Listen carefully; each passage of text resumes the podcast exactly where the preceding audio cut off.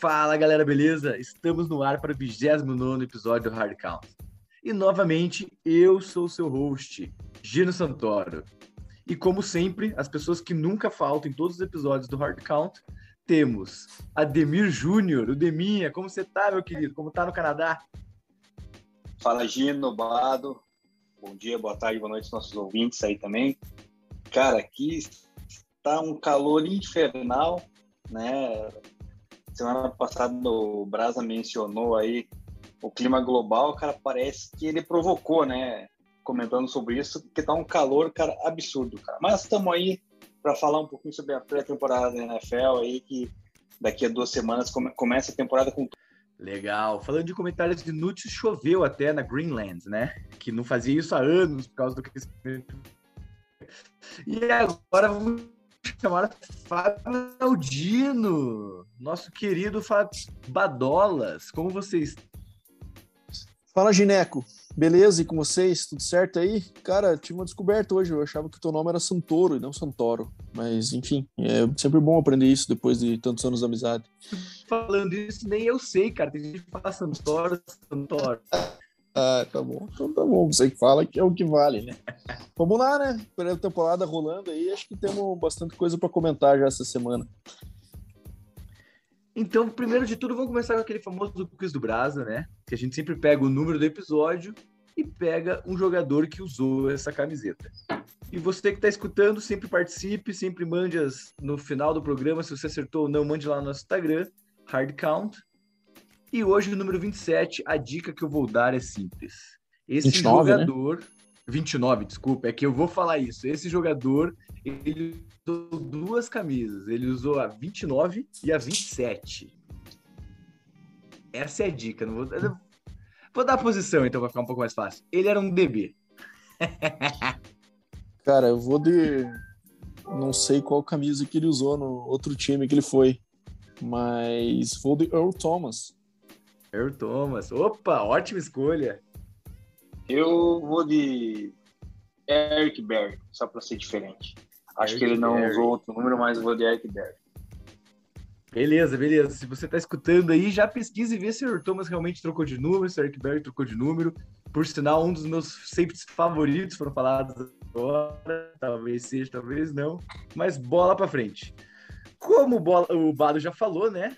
A gente hoje vai falar sobre pré-temporada, que vem acontecendo esse ano um pouco diferente, ano passado não teve, mas esse ano também está diferente do normal, que normal são quatro jogos na pré-temporada, esse ano só vão ter três.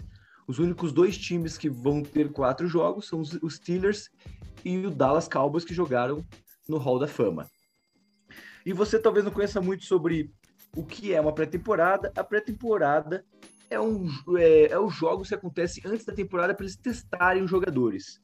Que começa com mais de 53 jogadores, que é o permitido pela liga, e eles vão reduzindo até o último jogo para ter o roster final. E aí tem algumas umas contradições aí que muitos falam que é só para se machucar, né? Os jogadores que já têm a garantia de estar no seu lugar, correto? Bado e, e Dema, que já sabem que ali não precisam jogar, mas é muito importante para os jogadores novos. Por exemplo, Duzão, nosso brasileiro, que teve seu primeiro jogo depois de três anos no Miami Dolphins, é ali que eles mostram todo o trabalho que eles vêm é, conquistando com o tempo, né? E para começar a falar, vamos falar das disputas que ainda estão abertas, né? Que esses, esses jogos mostram isso para gente e a gente consegue comparar quem está mais pronto para a temporada e talvez vai conseguir a sua vaga de titular. Eu queria começar já com o Deminha, né? Queria falar sobre as disputas abertas. Vamos começar com Ken Newton e Mac, é, Mac Jones. Quem você acha que está mais preparado? O que você acha dos jogos? Bom, como todo mundo sabe aqui, né, quem, quem nos escuta, quem não está acostumado ainda a ouvir as minhas críticas a Ken Newton, sabe que eu sou um cara que não gosta dele, né, do estilo de jogo dele. E pelo que eu vi aí nessa pré-temporada até então, cara, ele continua mais do mesmo, né? Ele não não tomou aquele famoso Simon Call, né? O primeiro jogo que dele foi horroroso lá, ele teve um quase um tackle, quase um sec, na verdade, do Chase Young em cima dele, porque ele segurou demais a bola, né? Ele não, não consegue observar que está vindo no seu blind sign.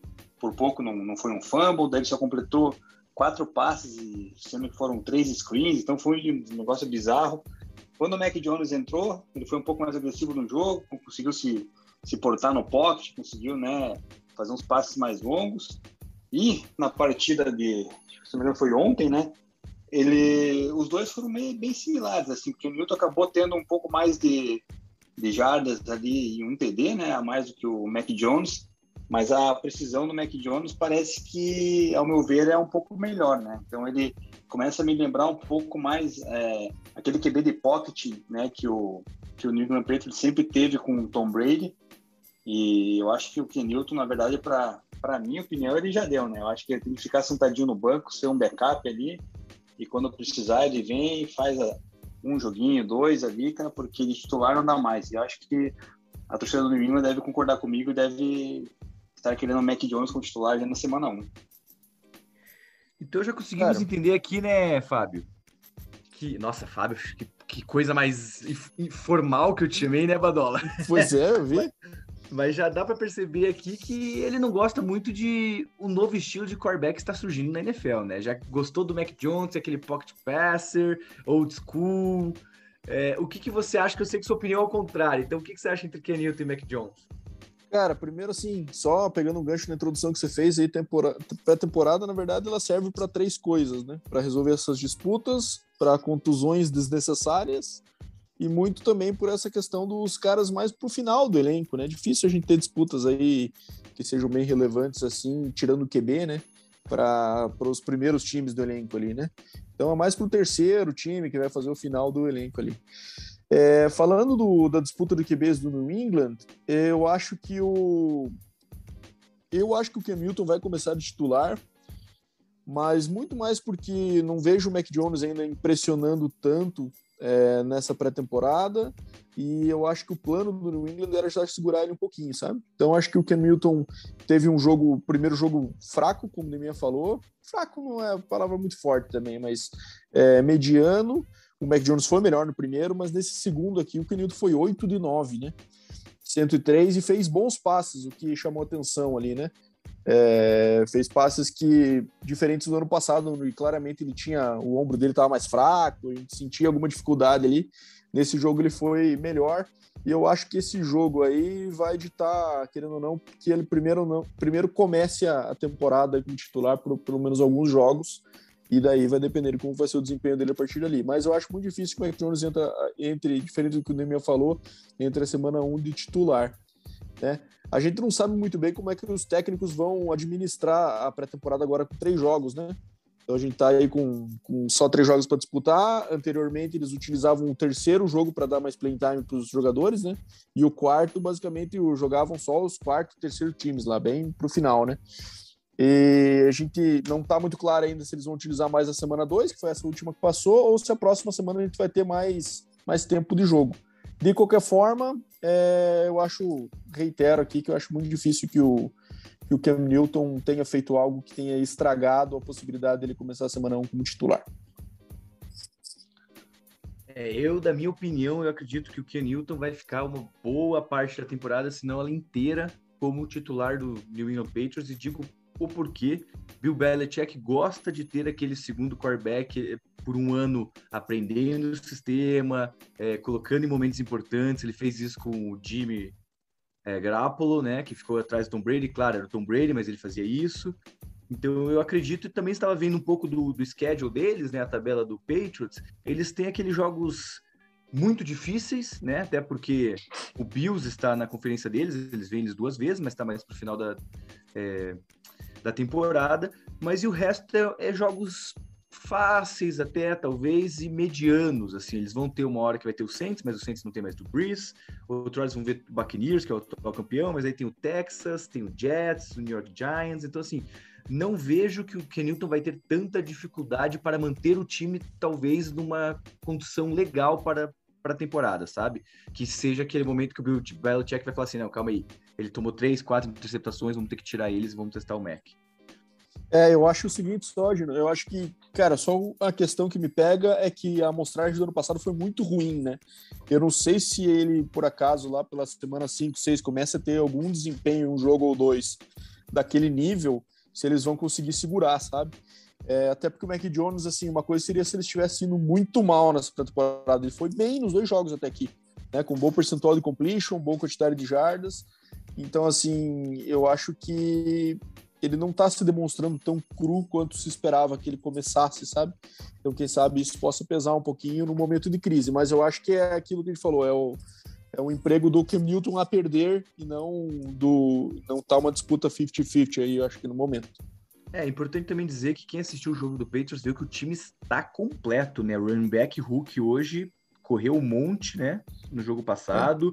É. é. a defesa mostrou algumas coisas boas. Como a gente falou, claro, não é o time titular, mas você consegue ter essa noção de profundidade no time, né? O depth chart, que a gente sabe que acontece lesões, tem as trocas e tudo mais, então isso é bem importante.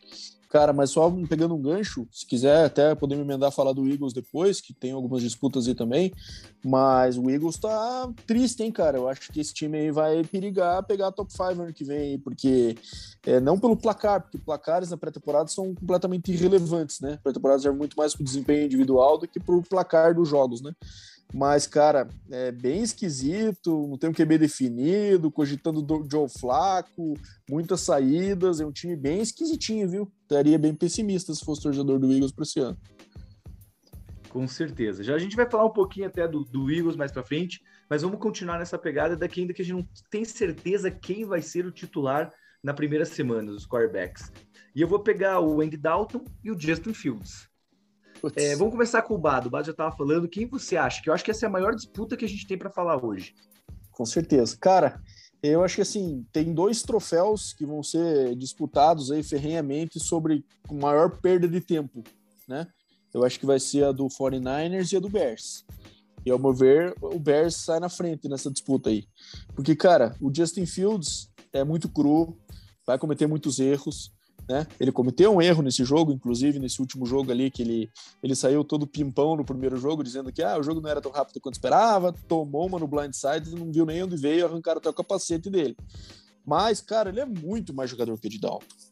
E agora ele é muito mais jogador que o Dalton. Porque, cara, ele consegue trazer uma dimensão com as pernas ali que o Andy Dalton não consegue, cara. Então, assim, é, ele tá demonstrando muito mais potencial de big play aérea e, cara, teve um. Nesses últimos nesse último jogo, principalmente, no segundo jogo da pré-temporada, ele quebrou pelo menos umas três corridas ali, sabe? De scramble e tal, vai lá, ganha 15, ganha 20 é, jardas, sabe?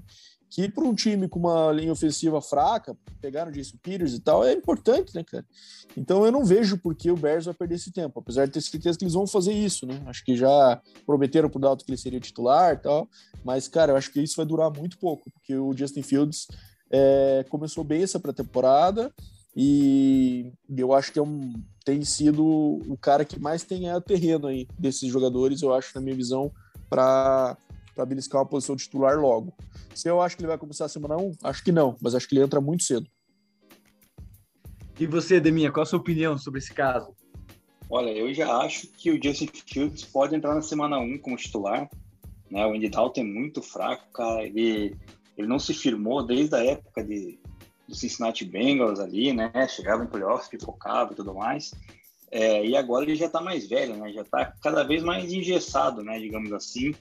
Então ele não tem essa mobilidade para sair do pocket quando tiver pressão, igual tem o Justin Fields. Né? O Bado citou que o Justin Fields fez bons passes longos e tudo mais, consegue se mover. E é o quarterback do futuro lá, lá, lá em Chicago, né? Também tem um, um outro fator que eu acho que é o seguinte, cara, é o essa semana que passou agora na pré-temporada, o Lidal teve muito mais snaps do que no primeiro jogo, né? Então acredito que assim, eles testando os dois quarterbacks ali quase com o mesmo número de snaps, eles vão ter uma, uma dimensão de, de quem produ, produz mais, né?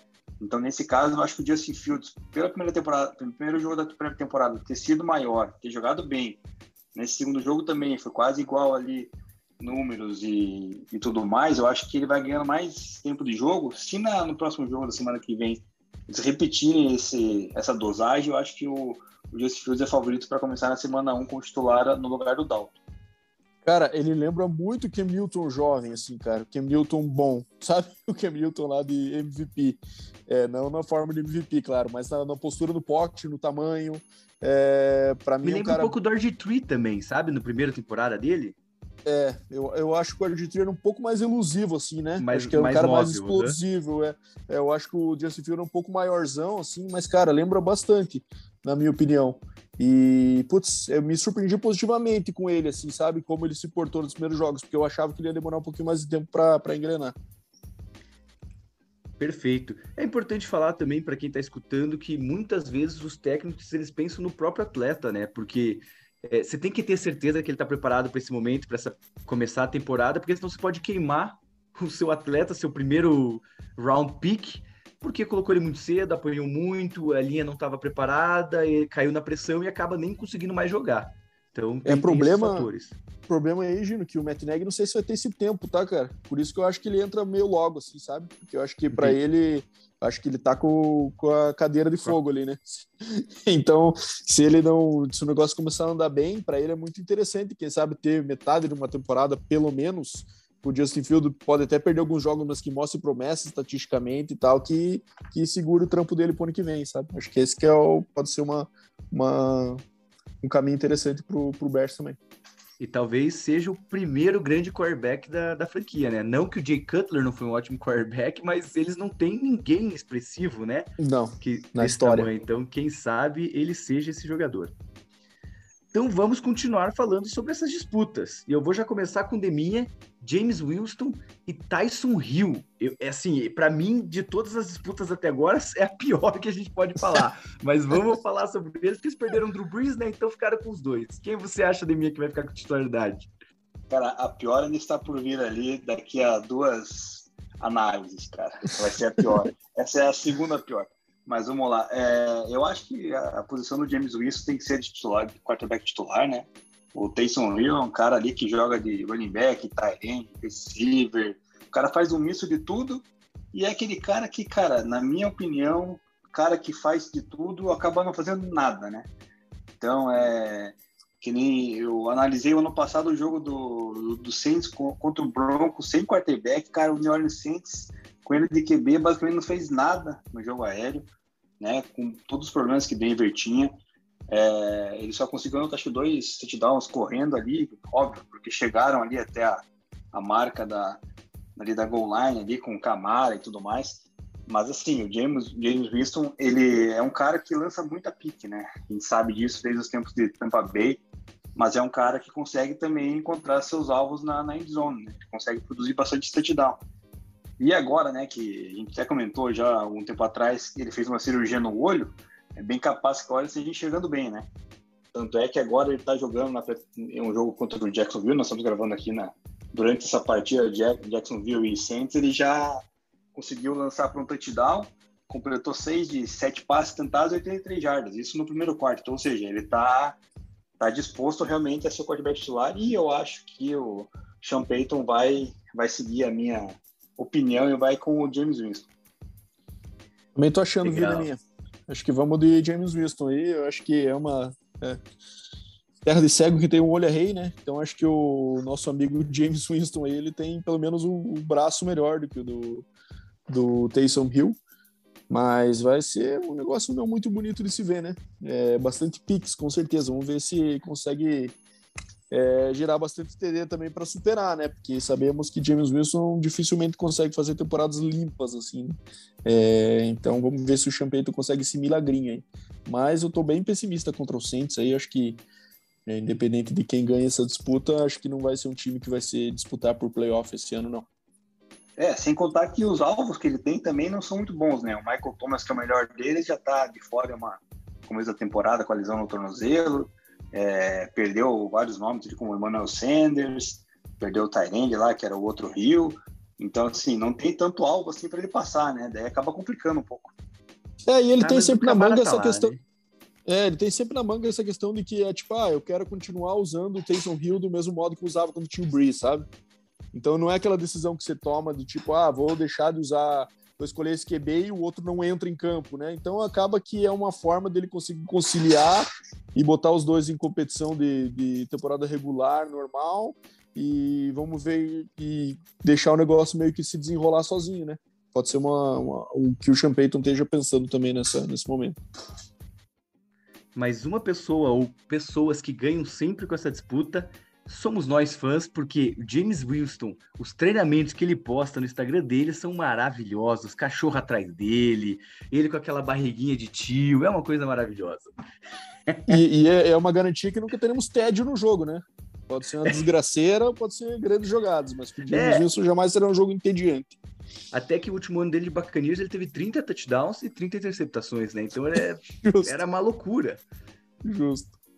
Mas vamos continuando já para o próximo. Eu acho que agora o nosso amigo Dema vai começar falando, porque é do time dele, é o Drew Locke e o Ted Bridgewater, que teve um jogo excelente última vez. O que, que você achou aí, Dema? Quem tem que ficar com a liderança? Então, é uma situação que está bem 50-50 ali, né? Não está decidido. Saíram notícias falando que essa semana o Vic Fangio aí deve decidir quem vai ser o quarterback titular. É, no primeiro jogo da temporada, da pré-temporada, o Dorlock lançou dois CDs, o Midwater lançou um. Eles fizeram praticamente o mesmo número de snaps, o mesmo número de passes, acertos em jardas.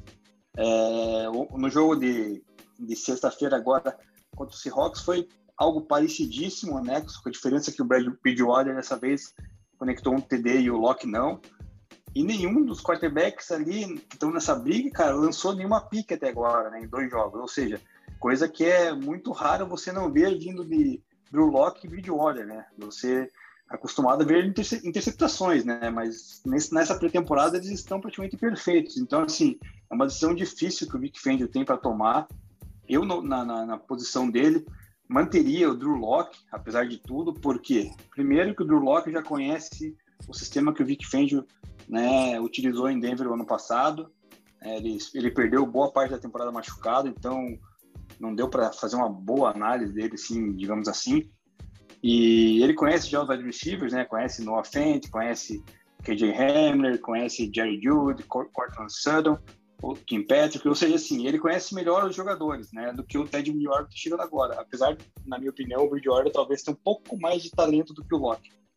Mas é algo que vai ficar aí, vai ser decidido essa semana. Quem entrar vai acabar tendo que manter né, essa jogabilidade que está tendo na pré-temporada para evitar turnovers, poder fazer o Denver, né, talvez brigar por, por algo na, nessa temporada, porque a gente conseguiu ver nesses dois jogos foi que a defesa do Denver ela vai conseguir segurar, ela está bem, né? Resta saber se o ataque vai produzir. Então acho assim, espero que ele vá com o Drew Locke, né? Pelo conhecimento que tem já de playbook e tudo mais, e vamos ver o que acontece. Não sei o que, o Bado acha. Cara, eu acho que primeiro foi engraçado, né?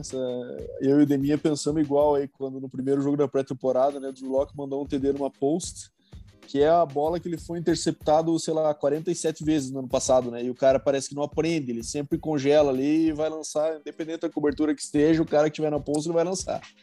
E daí entrou, né? No primeiro jogo, o cara lançou uma bomba, duas bombas, né, Deminha? Nos TDs que, que é, e daí, a pior coisa que podia ter acontecido é ele ter acertado essas duas na pré-temporada, né? Porque agora o cara vai dizer, viu, funciona. Então, acho que é uma disputa que tá bem apertada, bem próxima aí, né? É, eu acho que o primeiro jogo do Drew ele deu uma descoladinha, o jogo aí por, muito por conta dessas big plays, né? É, eles estão tendo snaps muito parecidos na pré-temporada também, que mostra que de fato há uma disputa, mas eu acho que ainda há uma tendência do Denver selecioná-lo para é, deixar esse argumento da disputa rodando aí por mais para o terceiro jogo, né? Mas eu acho que a tendência é nomear o Drew Locke como titular e deixar, ó, ganhou a disputa, para ele sentir um pouco da moral mas, e botar aquela cafungada no cangote dele ali do Bridgewater também, dizendo, ó, tô aqui, né? É, Bridgewater nunca vai ser espetacular, né? Mas se ele vai ser um cara que não comete muitos erros, eu acho que tem sido demonstrado por isso. A melhor notícia por Denver, na minha visão, tem sido o Jerry Jury, né? É, nesse último jogo, ele dois targets, é, duas recepções, é, uma bola longa, muito bonita ali, que ele completou, pegou uma, uma, uma, rota curta, uma rota crossing ali, esticou. Então, no primeiro jogo ele já tinha pego também uma, uma, uma para 33 jardas, então acho que é um cara que tem tudo para explodir esse ano aí, e, e, a conexão dele, acho que com, com o Locke tá, tá funcionando legal. Então, acho que é, é a tendência, acho que é do Locke titular, Bridgewater segurando mais um pouquinho, a não ser que haja uma grande reviravolta nesse jogo 3 aí, que eu acho difícil que aconteça. É, o maior medo, na verdade, né, desses jogos do Denver é, é, terem ganho os dois jogos, né, com um ataque não cometendo turnovers, cara, e a defesa indo bem, né, porque isso aí vai gerando uma confiança que daí quando chega na, na temporada regular, acaba o primeiro jogo desandando a, a parada, a moral vai lá embaixo, né, então preferia, eu preferiria que o time tivesse perdendo, cara, né, na pré-temporada para ligar aquele alerta e daí o time chegar na temporada meio, meio aceso, né, mas todo caso, vamos ver o que vai acontecer aí, torcendo sempre pro. Vamos torcer então pro 17 mais 3, 20-0 então esse ano, né? É, mas falando de defesa forte, temos que falar a primeira pick do Denver, né? Que já no primeiro jogo lá, o Patrick Surtain, né? Pick six, né? Isso. A pick six, mostrando a qualidade dele, que empolga mesmo, né? E o que é interessante nessa disputa, que a gente falou bastante, é que o Ted Bridgewater ele não é um jogador que o Denver olha e fala assim, é o nosso futuro quarterback, que é o que eles veem com o Drew Locke. Então, assim, eu, eu acredito muito que o Bado falou, que a ideia é fazer ele ganhar essa posição, até porque está jogando bem, para dar aquela confiança e falar, agora a gente confia em você. O time está na sua mão e vamos buscar o Super Bowl. Eu acho que é o contrário, né, Gino? Eu acho que é um cara que ele vai trazer um pouco de estabilidade caso o Drew Locke esteja fazendo muita caca. Acho Sim. que essa que, é isso que o David tá pensando, sabe? Pô, tô ferrado aqui, vou trazer um cara que não vai ser é, explosivo nos números, mas pelo menos não vai fazer muita besteira e deixar minha defesa jogar, né? Então, quem sabe seja essa opção que o David esteja indo. E agora, para a última disputa de quarterbacks que a gente vai falar, na verdade, essa disputa veio porque o titular não está disponível no momento. Então começou essa disputa, que é no Houston Rockets, que temos o Teroy Taylor, Houston Rockets. Mills. Houston Rockets é o carinha lá, João. Né? Houston, Texas, desculpa. o Houston Rockets já perdeu todo mundo que era importante. Exatamente. Cidade de Houston tá fadada a um fracasso. Meu tá, tá difícil. Mas o Houston, Texas, então, Tyrell Taylor e Davis Mills.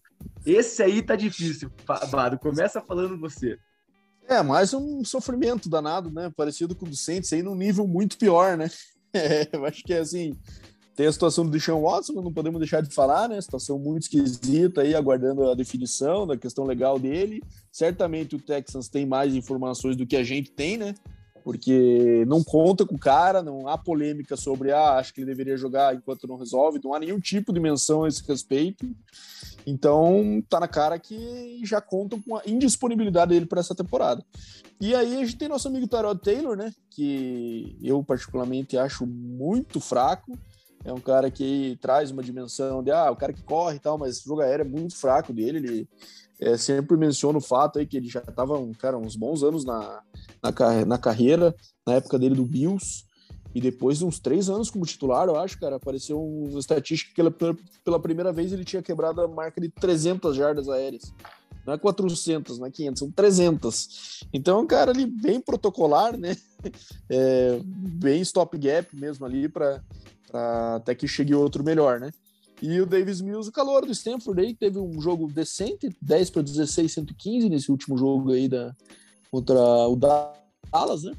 É, mas eu acho que pelos snaps, até que é um, querendo ou não, um fator importante aí para a gente avaliar também, é, eles estão segurando bem o Tyrod, que dá uma impressão de que estão preservando para pré-temporada, para temporada regular, né? Ele teve cinco passes só nesse primeiro jogo, o Davis Mills teve 16. Então acho que é mais uma situação de vamos começar com o Tyrod mesmo e, e, vamos ver o que dá. E caso o negócio fique muito feio, vamos testar o Rookie para ver o que, que tem ali. É, é uma disputa, acho que está em andamento ainda, mas eu acho que a probabilidade é altíssima do Tyrod entrar como titular mesmo. E daí eu acho que é um caso que pelos 17 jogos aí, caso mantenha um nível razoável, porque Davis Mills também não é alguém que vai colocar uma pressão absurda nele pela posição. Cara, Concordo deixa eu... tudo isso, Deminha? Eu só queria fazer uma pergunta pro Bado que eu já não me lembro, cara. É, é o Tyro Taylor, ele jogou no Bills? Nossa, é difícil, hein? Browns e é. Não, eu queria saber o seguinte, porque no Chargers, supostamente ele, ele começou, né? E daí ele perdeu a posição pro Justin Herbert, certo? Naquela fatídico episódio da injeção no pulmão, né? lembra? Isso. Daí, contra o Browns, eu acho que ele era contado titular perdeu pro Mayfield, não foi isso? É, então, mas ele sempre vai com essa postura, né? Ele chega para até que o outro chegue e, e rouba a posição. ele perdeu pra quem? No AJ Man ou não? Cara, se não me engano, ele perdeu para o ciclo de Fitzmagic. Se não me engano, era isso. Foi naquela época, acho que o, que o Fitzpatrick é, deu uma enganadinha lá por aqueles anos. Ele jogou ali em 2015, 2016, 2017. Confesso que não tenho certeza quem foi que roubou essa posição dele aí. Mas, enfim. É, é, é ele começou no Ravens, né? É, começou no, no Ravens, mas sempre como backup. Cara, então assim... Backup do Flaco, depois foi pro Bills, foi backup e jogou um pouquinho.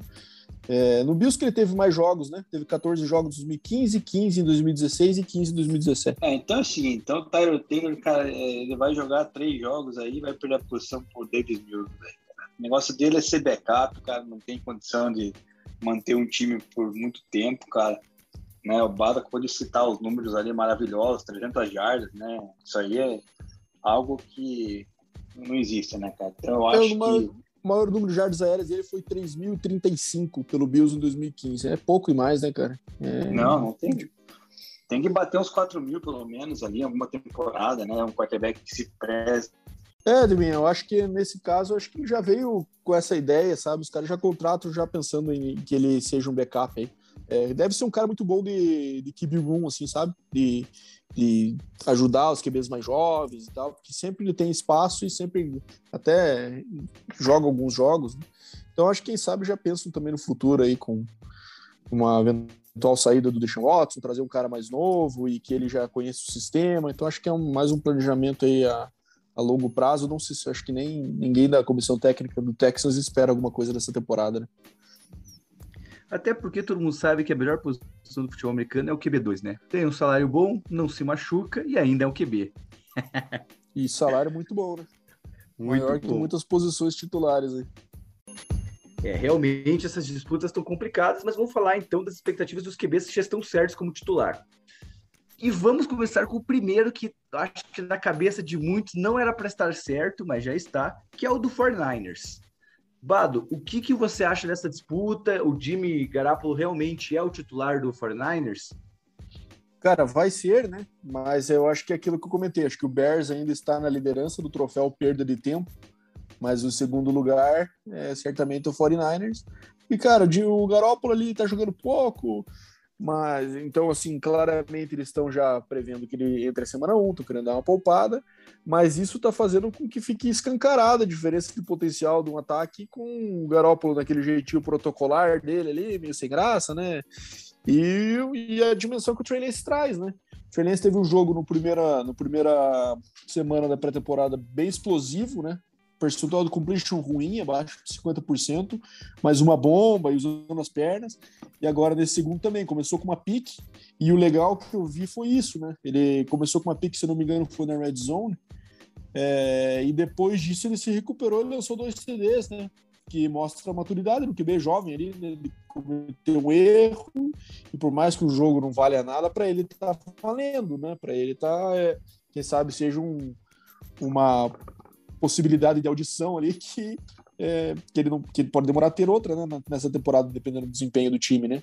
É, e eu deixo claro que é do time, não do QB, né? Porque eu acho que é, o 49ers tem um schedule muito fraco e pode ser que é, isso vá segurando o time da forma como ele está, né? É, sem que o Garoppolo tenha que cometer muitos erros para perder a posição, né? Mas assim, é, uma, é aquele caso evidência também de muito mais potencial de um ataque com outra dimensão que vem o Trey com a, com, a, com as pernas, mas ele também tem surpreendido com os passes longos ali, né? É, e é bom, eu sempre gosto de reforçar isso sobre o Trey para a gente não ficar com a mentalidade que ele é apenas um QBzinho que corre. Ele é um cara que teve muita complexidade de playbook no college, tem um braço excelente, então é um cara que vai agregar muito para esse ataque aí, que é bastante complexo, né? O ataque do Shanahan, né? Muita formação, muito bootleg, muito motion. Então, assim, ele teve. Não que ele tenha sido exposto a um ataque tão complexo assim no college, mas é, de um nível bem interessante que vai. Acho que ele vai contribuir rápido aí. E você, Deminha? Concordo com o que o Bada falou, né? Com relação ali a começarem com o Jimmy Garoppolo e depois, né, durante a temporada mesmo, o Trey assumir titularidade né? Ele tá parecendo bem maduro, né, cara? Nesses dois jogos que ele realizou ali, completando passes longos, né? Saindo do pocket. Então, assim, é um cara que a gente até, quando analisou na época do draft, falou, né, que ele era um cara que aparentemente seria muito cru, né, para a NFL, porque teria jogado o quê? Um ano lá em North, North Dakota State, né, é isso? Isso, exatamente. Então, assim, parece que ele assimilou aí o, o playbook do, do 49 e está desenvolvendo o papel dele, né? Jogando, jogando bem, né? Não está não tá sendo uma decepção.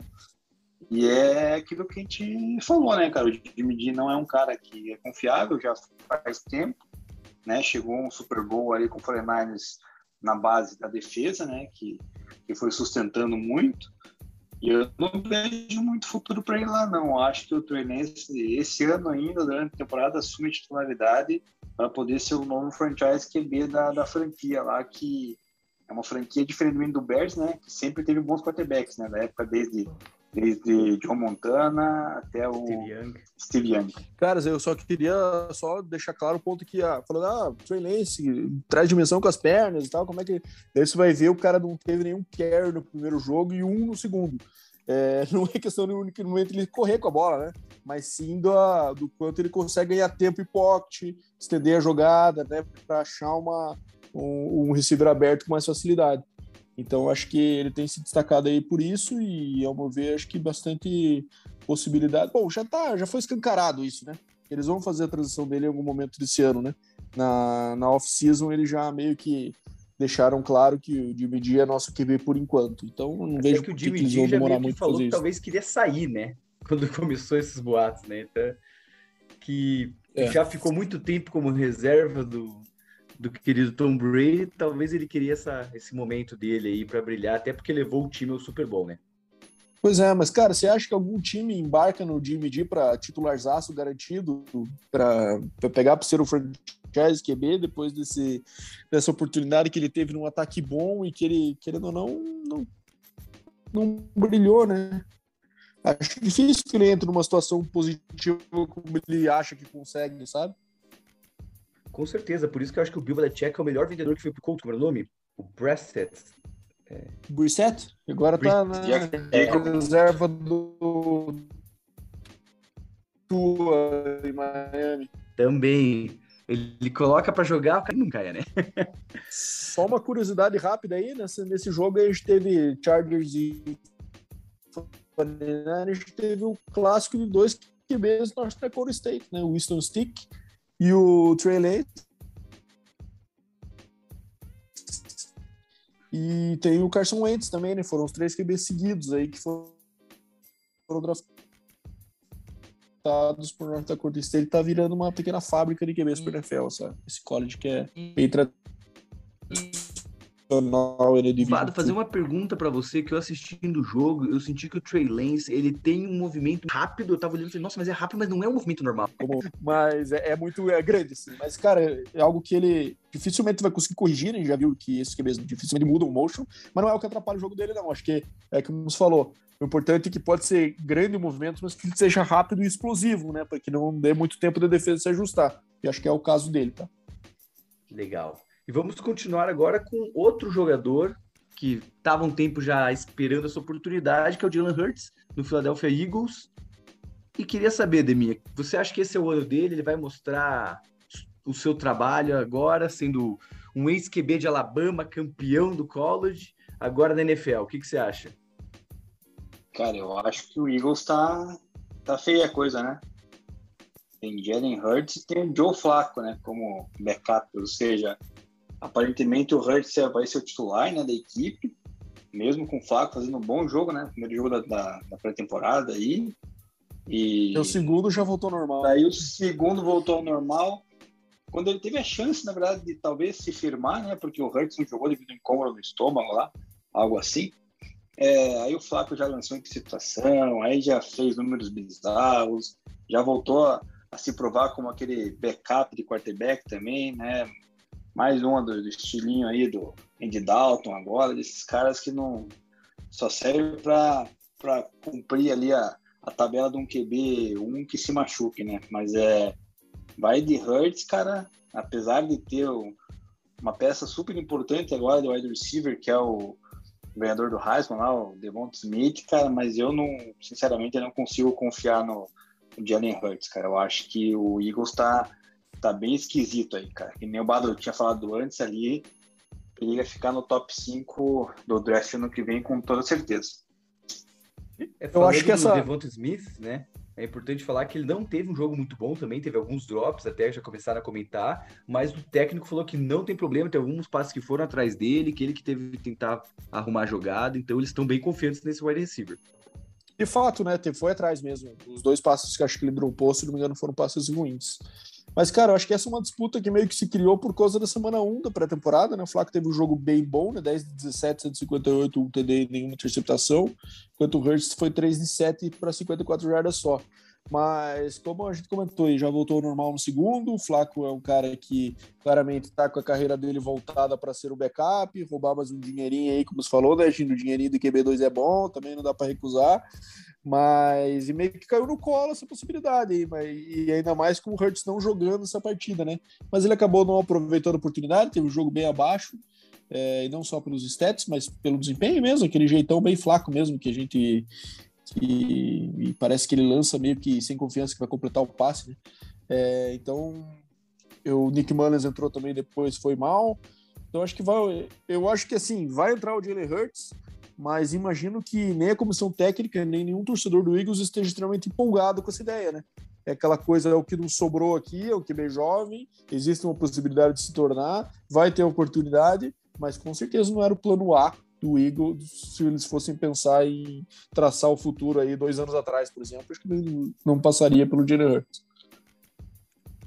E já que a gente falou sobre uma faculdade que cria ótimos quarterbacks, vamos continuar em Alabama, né? A gente já falou sobre dois, agora a gente vai para o nosso terceiro, o Tua, que por sinal é um jogador que eu gosto muito, né? Eu acho que ele realmente tem o potencial de fazer a franquia do Miami Dolphins evoluir cada vez mais, e claro, porque tem o Duzão lá bloqueando para ele, que vai ser o melhor guard da temporada aí. e Vado, continua então a sua análise aí dos QBs de Alabama. O que, que você acha do Tua para essa temporada? Cara, eu gostei muito do jogo do Tua né, nessa, nessa segunda semana, tá? É, o primeiro jogo ele foi meio instável, lançou uma interceptação contra o Bears, né? Esse segundo foi muito bem, cara. Achei um jogo bem limpo, assim. Lógico, é, estão ajudando ele? Estão, mas podem continuar fazendo isso, né? Estão mandando bastante crossing route, curtinha ali na cara dele, para ele conseguir jardas por meio de, de, das pernas dos receivers mais do que pelo braço, né? É, e muito passe no running back. Por sinal, falando de fantasy, o Miles Gaskin aí acho que tá desenhando para ser um cara que vai ter bastante volume, sabe? Tá tendo bastante carry e sendo bastante envolvido também no jogo aéreo. É, então acho que ele vai ser um bom amigo pro Tua aí. É, eu acho que o Tua se consolidou com essa segunda semana. Não havia uma disputa nesse caso, na minha visão. Acho que o Brissett foi contratado para ser o reserva, um reserva confiável, né? Que já teve bastante experiência de, de, jogos. Mas eu acho que o Tua vai ter todas as oportunidades do mundo, inclusive com o Jalen Weddle aí chegando também para ajudar, né? É, para ganhar essa titularidade, para levar essa titularidade ao longo da temporada. Jalen Weddle, por sinal, deu um sustinho na galera, né? Teve no primeiro drive dele, saiu machucado, levou uma, estava bloqueando, levou uma pelas costas do joelho, saiu, carregadinha ali pelos médicos, mas depois voltou e participou de alguns snaps só bloqueando ali, não teve nenhuma rota mais que ele foi envolvido, mas aparentemente tá tudo bem, mas com certeza foi um o torcedor do Miami respirou fundo ali na hora. E aí, Dema, o que, que você acha do Tua? Cara, eu não consigo botar fé no, no Tua, cara. Dema não gosta de QB que corre, que absurdo. Cara, eu não, não sou fã, mas não é nem tanto pelo nesse fato de correr, né, cara? Eu acho que o lançamento do Tua sempre me passa a impressão que não chega, cara. Eu, apesar de ter ido muito bem no último jogo, que o Bato citou, cara, parece que, sei lá, parece que a, a bola não chega, cara. Teve uma interceptação lá no primeiro jogo, bizarra na zona ali, né? O cara até conduziu bem a, a campanha, mas chegou lá e entregou a bola. É, o Brissett também não é nada demais, né? Então, é, Miami também acredito que está meio complicado de QB, mas o, eu acho que, na minha opinião, poderia ter uma decisão no terceiro jogo agora da pré-temporada para ver quem que, que assume titularidade ali, porque eles tiveram até volume, volumes parecidos de, de, nesses dois jogos aí da, da pré-temporada, né? O, tanto o Tua quanto o Brissett. Então, talvez no terceiro jogo pudesse decidir aí, é óbvio que tenderia mais ao Tua, né? Por já ter vindo do ano passado, mas eu ainda não consigo confiar muito nele não, cara. Mas que nem você falou, né? Vai ter o Duzão ali, agora o quer ficar tranquilo, né? Então é, é 100% que do lado esquerdo ali não vai não vai sofrer. É, mas minha só que, pode falar. O Tua é, é, o futuro do Miami, né? Eles não, eles não vão deixar o Tua na mão. É, eles acreditam muito nele. É, exatamente, mas é assim, eu acho que daqui a um, dois anos, né? Acho que é muito cedo, cara. Acho que eles queimaram a largada colocando ele ano passado lá quando o Fitzmagic estava bem, cara. Acho que poderia ter segurado Tua, pro Tua pegar um pouco mais de, de, aprendizado no banco, mas não fizeram, né? Então agora já estão botando uma, uma pressãozinha aí na, na bunda do nosso querido Tua ali, né? Que agora tem que resolver. É, o primeiro jogo de mim, tiveram um volume parecido sim, mas nesse segundo acabaram dando uma desleixada aí no, nos snaps do, do Brissett. Então o Tua teve 23 passes, o Brissett 8. O Brissett, por sinal, acabou com 100% de completion percentage. Foi 8 de 8. Então longe de ter ido mal, né? Mas eu acho que o Tua tá, já estava com esse passinho à frente e conseguiu é, ter uma pontuação que não vai fazer nada para machucar isso também. Eu acho que ele entra com tranquilidade nessa semana 1 como start. E agora sim vamos falar sobre um quarterback, talvez aí muitas pessoas não estão falando, até porque ninguém quase viu, que é o Sam Darnold. E Dema, me fala desse jogador, que ele mudou de time, foi pro Panthers, e aí, ele foi lá só para passear em Carolina? Cara, ele é um bom jogador, cara, eu vi ele jogar, né, já mencionei isso. É, não é espetacular, ele vai, eu acho que vai fazer uma boa temporada no Panthers, Ele só tá nessa nossa pauta hoje porque o Bado resolveu colocar ele ali, cara, porque eu fui olhar na pré-temporada dele, cadê? Aonde está Sandaro, meu amigo? Ele, ele fez uma campanha e dois passes, cara. Ou seja, cara, não é possível. falei, mas tá bom, vamos deixar, vamos, vou deixar o Bado explicar melhor o que, que o Sandarno fez ou deixou ele fazer, né? Porque ele deve ter, ter muito apreço pelo querido Sandarno, porque assim, eu acho que ele vai bem no, no Panthers, ele acho que ele é melhor do que o quarterback que estava lá o ano passado, que é o Bridgewater, mas só vou saber mesmo quando ele jogar, né? Um, um jogo completo aí para saber como é que ele vai se portar. Ele tem boas peças lá de Moore, Robbie Anderson, que era parceiro dele no Jets, né? Então é porque o McCaffrey ali, né, para pegar aquelas screens. Então assim, eu acho que ele vai, vai produzir bem esse ano, apesar que na pré-temporada tá meio sumido, né? Não, Deminha, mas é justamente esse o comentário que eu acho que ele tem que fazer, né? É, o, o Sandar não tá indo pro time novo e, cara, não estão dando snaps pra ele na pré-temporada, né? Eu acho isso um risco, né? Porque, querendo ou não, você tem a oportunidade ali de colocar no sistema novo, ver como é que ele se sai.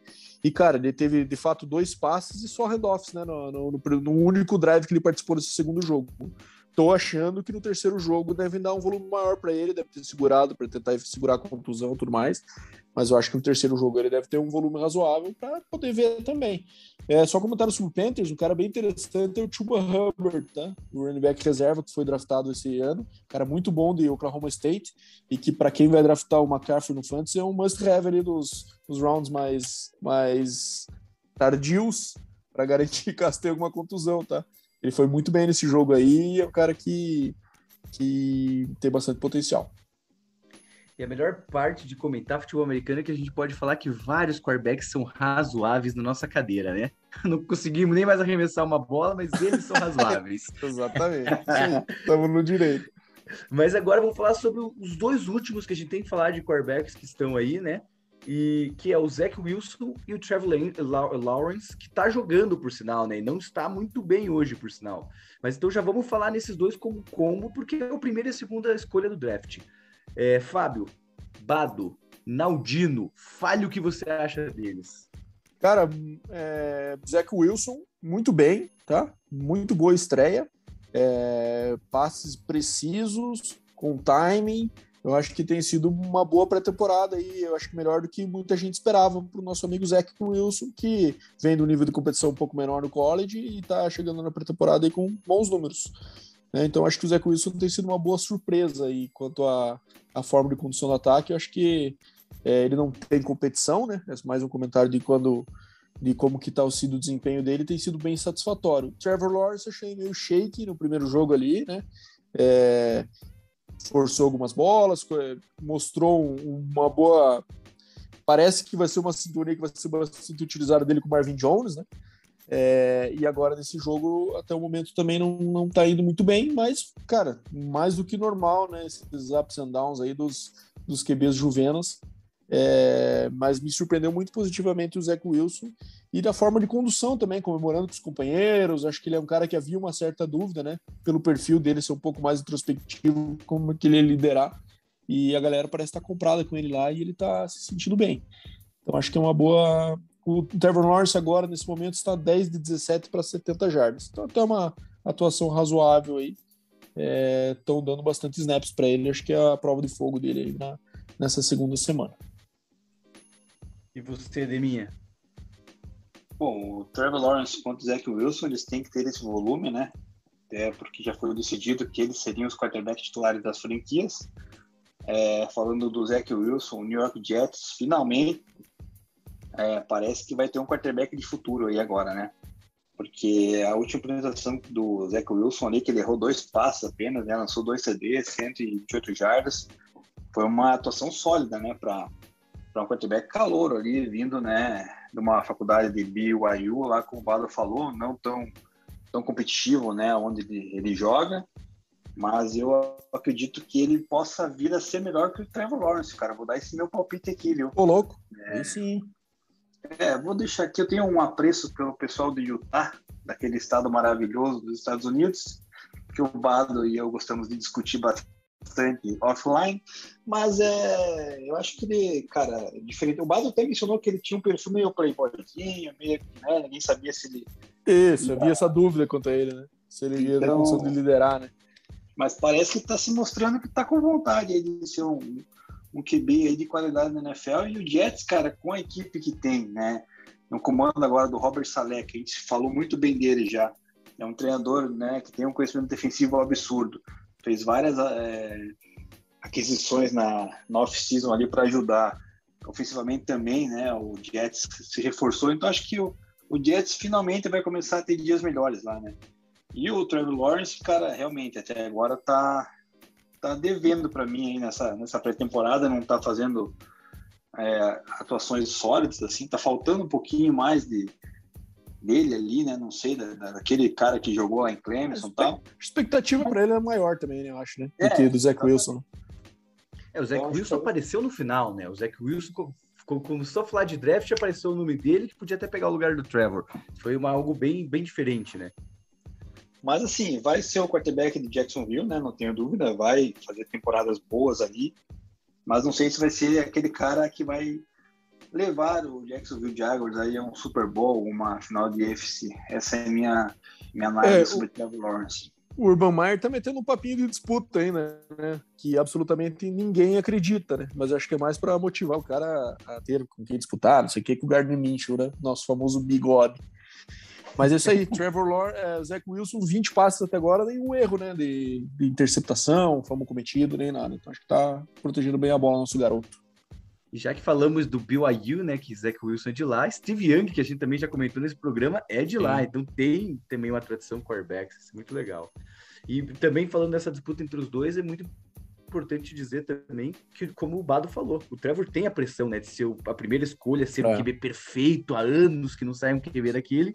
Mas uma coisa que a gente tem certeza é que essa é uma ótima classe de quarterbacks que saiu desse draft. Vai alguém ali, alguns ali, talvez cheguem até o Hall da Fama. Chegando mais no fim, vamos. Desculpa. Não, exatamente. Isso que você falou, cara. Né? Possivelmente um deles chegue até o Hall da Fama.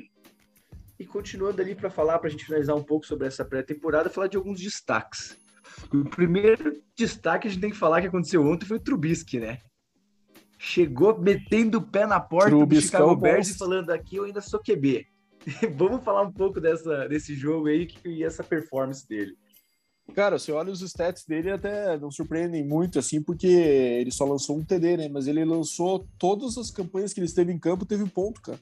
Se eu não me engano, posso estar enganado aqui agora, mas foram as quatro primeiras.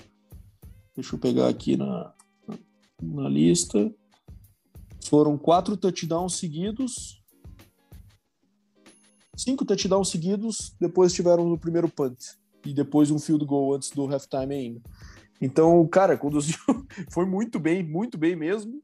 É, que, esfregando na cara do Bears ainda, né? Que não conseguiram desenvolvê-lo a esse ponto. O cara com dois jogos de Bills aí já consegue ter uma atuação dessa. Então, é, dá para ver que de fato também não ajudaram ele muito em Chicago, né? E eu acho que o Bills ganhou um QB que esse tipo de atuação dá confiança, né? O Josh Allen é um cara que é muito móvel, né? Na questão de e ele não se poupa muito, vai para pancada, dá aquelas piruetas malucas, então pode estar sujeito a uma condição a qualquer momento. É importante ter a confiança de um jogo como esse do Trubisky também para caso ele se machuque possa conduzir a temporada bem. Concorda com isso, Dema? Eu não concordo, cara. Eu acho o Trubisky horroroso, cara. Isso aí é fogo de palha, cara. Ainda mais em pré-temporada para ele, né? Que é um quarterback que já tá na NFL há algum tempo. Acho que isso aí não, não vai fazer nada, cara. E o Josh Allen, cara, já vem se provando, não, não sai de lá, não perde, não perde a titularidade de lá ah, não. nunca. Mas nem tem disputa, né? e... né? Mas o backup descer. É, é. Mesmo. Eu acho que não vai se machucar, não, cara. Eu acho que o Josh Allen vai, vai toda vez que mandar um TD, correr com um TD, vai lá pra câmera e vai dar um beijinho pro Bada. Falar, te amo, cara. Não, o Josh Allen me conquistou já, não tenho mais nada contra ele. E é importante falar isso, né? Essa pré-temporada ela é importante para você achar seu segundo quarterback, muitas vezes. Isso. Porque eu gosto de falar dos Steelers, do meu time. Eu tô feliz pra caramba com a disputa entre os dois quarterbacks, porque eu não gosto do Rudolph. Foi provado já quando ele teve a oportunidade, ele foi aquele jogador bem medíocre, né? Da, a questão de mediano. E já uhum. o, o, me ajuda, Bado, o QB que veio do Washington é o. QB que veio do Washington, o do Haskins. Isso, Haskins. Que ele era do High State, jogava bem, e ele tá demonstrando uma coisa nos Steelers que ele nem mostrou no Washington, né? Então é o importante achar no nosso quarterback número 2, porque você nunca sabe o que vai acontecer no futebol americano. Amanhã você pode estar sem QB. E o Big Ben é outro cara também que se arrisca bastante, né? É, e já tá mais velho, né? Então as articulações já estão mais soltas daquele Big Ben. O relógio é, tá quase parando sim. já. Isso aí. Mas e agora vamos falar de uma coisa maravilhosa, né? Que é a gente falar do Falcons e o Eagles nessa pré-temporada que mostrou que são horríveis para essa temporada, né? É, eu estava até vendo uma notícia que o Ravens tem 19 jogos sem perder na pré-temporada e o Falcons bateu o recorde de 14 jogos na pré-temporada sem vencer consecutivos. Cara, bem esquisitinho, viu? O Eagles eu até já comentei aí ante anteriormente durante o episódio, que é, não vejo muita perspectiva, não tem muita, muita força no ataque. Levante Smith e o Jalen Hurts, vamos ver se sai alguma coisa interessante aí. E o Falcons, cara, também. É, acho que acho que o nosso amigo Arthur Smith, né, que veio do Titans, é, essa primeira temporada aí, acho que são dois times que acho que brigam por ser top 5 nessa, nesse ano aí, sabe? É, a gente falou que a, os placares não são relevantes né, na, na pré-temporada, mas as atuações individuais também estão bem abaixo, sabe? Então a gente teve aí o, o Matt Ryan não tem jogado, né? Tá sendo poupado. Teve o Felipe Franks e o AJ McCarron, de QBs do, do Falcons aí. É, pouquíssimas jardas, teve 15 passes e não conseguiram somar 90 jardas os dois. E zero TDs e uma interceptação. Então, um ataque novo, sei lá, tá, não tá me cheirando nada bem. Se tivesse que apostar no Falcons Top 5, assinava embaixo agora. Tá assinado já. E você, Dema? Não, eu não sou tão pessimista assim com o Falcons, cara. Eu acho que o Falcons merece uma um pouquinho mais de, de consideração, principalmente por ter adicionado aí o Kyle Pitts a, ao seu elenco. Matt Ryan eu ainda acho um quarterback confiável, né? Apesar de ser engessado ali, como diz o Bado lá, fugiu a expressão que o Bado utiliza do Matt Ryan. Sapatos de cimento. Sapatos de cimento, mas ele é um cara que, né, é bem preciso. Então acho que ele tem tudo aí para achar no, no Kyle Pitts que ele a conexão que ele tinha com o Julio Jones. Então eu acredito que o Eagles realmente está fadado ao fracasso, mas o Atlanta Falcons pode sonhar. Cara, eu só acho esquisito, eu só acho esquisito a mesma coisa que a gente falou do Darnold. Os caras têm oportunidade de um ataque novo, de dar um pouco de ritmo. Acho que a pré-temporada, nesse caso, é importante, sabe? E estão tá, poupando geral, né? Sei lá, esquisito. Não vejo uma boa estratégia, não. Bado, tem algum quarterback que vai sair pro ano que vem ali no, no do college pro NFL? Cara, tem o Spencer Rattler de Oklahoma e agora me fugiu, mas é o QB de North Carolina. É, é porque eu tava pensando que o nome Falcons... São os dois principais. É, porque eu tava pensando, se o Falcons vê que essa temporada está perdida, eu acredito até num tank, porque eles precisam renovar o Matt Ryan, né? O Matt Ryan tá no fim da carreira, eles pegaram um, um Tyrande que é para ser um dos melhores Tyrands da história, eles vão ter que reformular o time e com o Matt Ryan ele não tem mais esse tempo, né? Então, mas é estranho que eles podiam ter feito isso esse ano já, sabe? Eu sei que a questão do contrato não ajudava, mas. Uhum. Mas eu, querendo ou não, eles podiam ter pego um cara para lapidar para o futuro já e não foram. Então, eu acho que eles têm a intenção de, é, de dar uma oportunidade para o Ryan nesse sistema, só que daí não dá muito ritmo, estou confiando muito no training camp, né? Sam Howell, que veio do North Carolina, que também é um dos bem cotados. O Spencer Rattler do Oklahoma e o Sam Howell do North Carolina são os dois principais. E para finalizar os destaques, eu queria falar sobre algum Hulk que vocês assistiram, algum novato que chamou atenção. Tem algum, Dema? Cara, é... apertei o botão aqui sem querer, cara. É... Teve o Devonta Smith, que teve o primeiro jogo ali, né? Mas apesar de ter, ter tido só quatro looks, recebeu duas bolas, mostrou que né, tem uma, um footwork muito bom. O próprio Jenny Walden estreou também né, no Miami ali, apesar do sustinho também, pegou três bolas. É, o Tyrande, cara, do Steelers, o Pat Frymore, ele pode Esse ser um, aí matou dois CDs aí no último jogo ali, né, cara? É, é um cara que pode ter uma certa conexão com o Big Ben. Big Ben gosta de passar para Tyrande e tal, a gente sabe disso faz a, a, longo, a longos anos. Só que o problema é o seguinte do, do Pat Frymouth, até quando o Big Ben joga, né?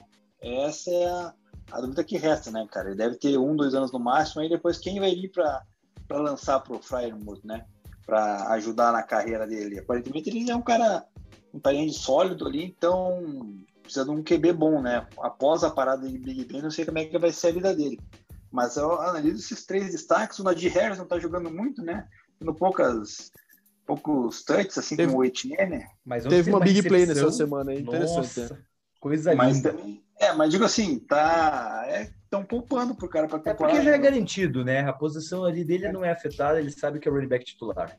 E se tem uma posição que você tem que poupar na pré-temporada é do running back. É, exatamente. Inclusive, eu até tô fazendo um draft agora aqui do Fantasy, cara.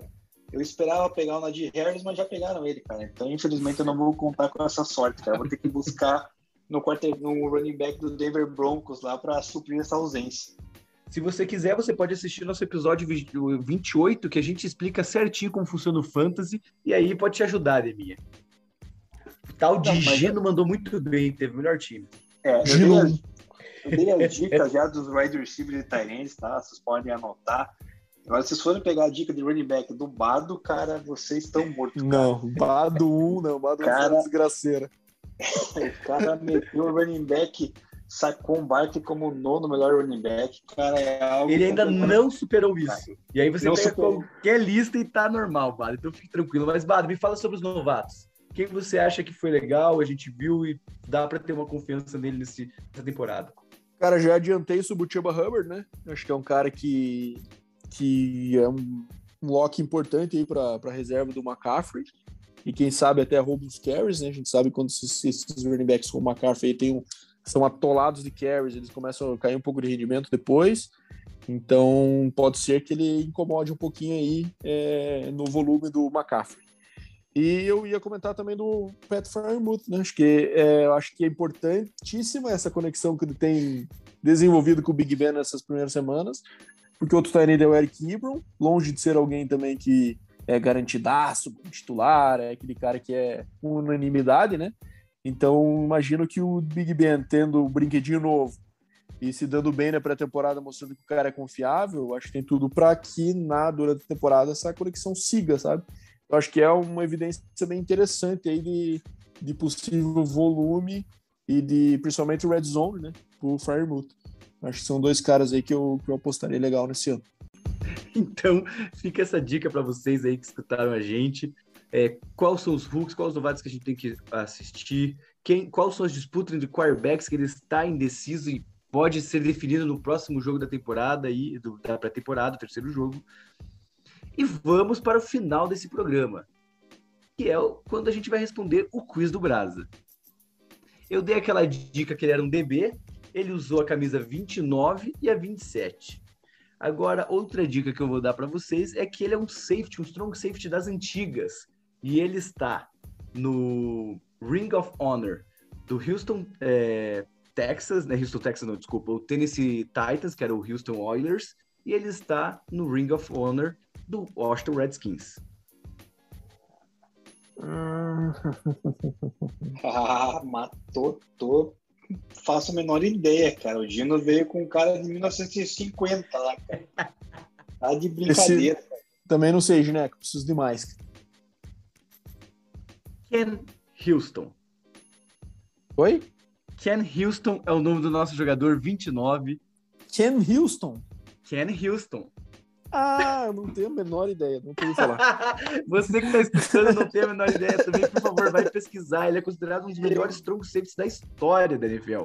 Muitos falam Cara... até, na verdade, que ele deveria ser considerado o melhor, porque ele conseguia dar teco, ele conseguia interceptar, ele forçava fumble, era inacreditável.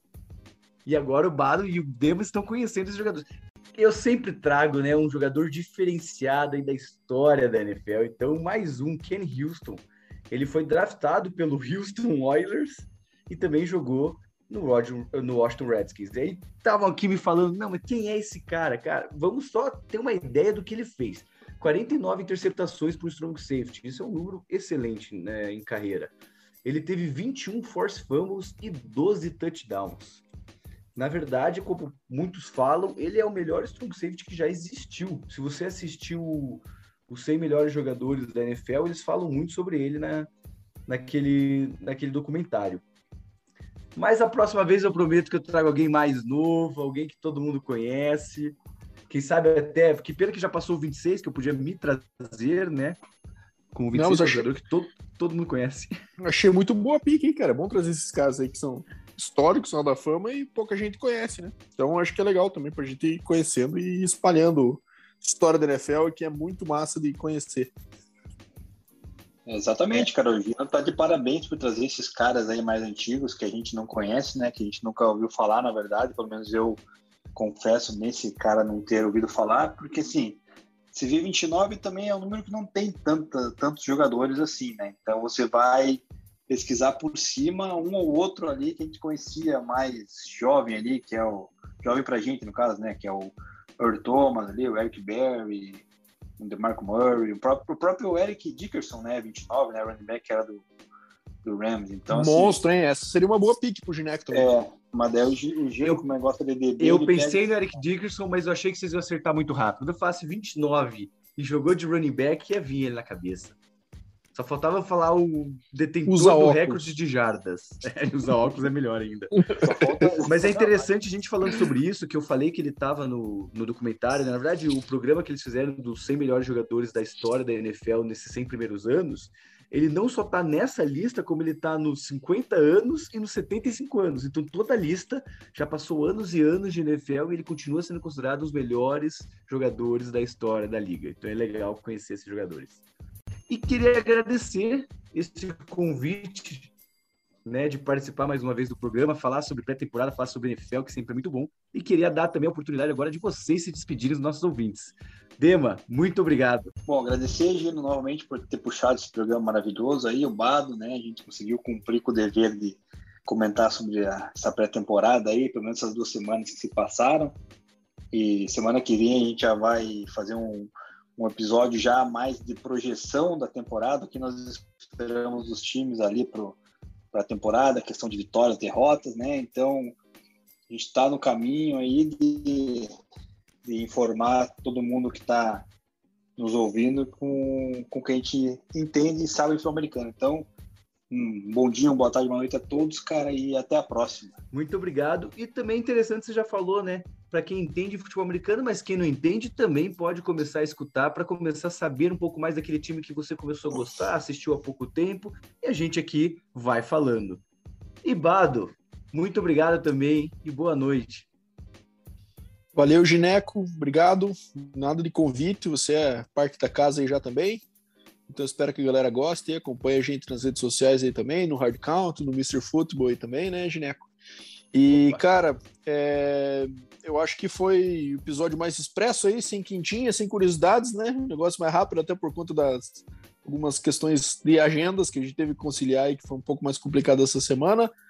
Mas para semana que vem vamos ter isso que o minha falou aí, premiação hard count, né? Vamos tentar dar uma de mandinar aí e, prever campeão, MVP, é, sei lá, de tudo que é prêmio e os times que vão chegar. E vamos ver no final do ano quem que acerta aí. Essa é a próxima, nossa próxima pauta aí, certamente. E vamos ver o que mais aparece até lá. Tá chegando a hora, finalmente. Apesar do futebol nunca parar, agora tá. Daqui a pouco vai ter jogo valendo para a gente poder comentar aí com o negócio fervendo. Valeu, moçada. Bom, bom dia, boa tarde, boa noite. Até semana que vem.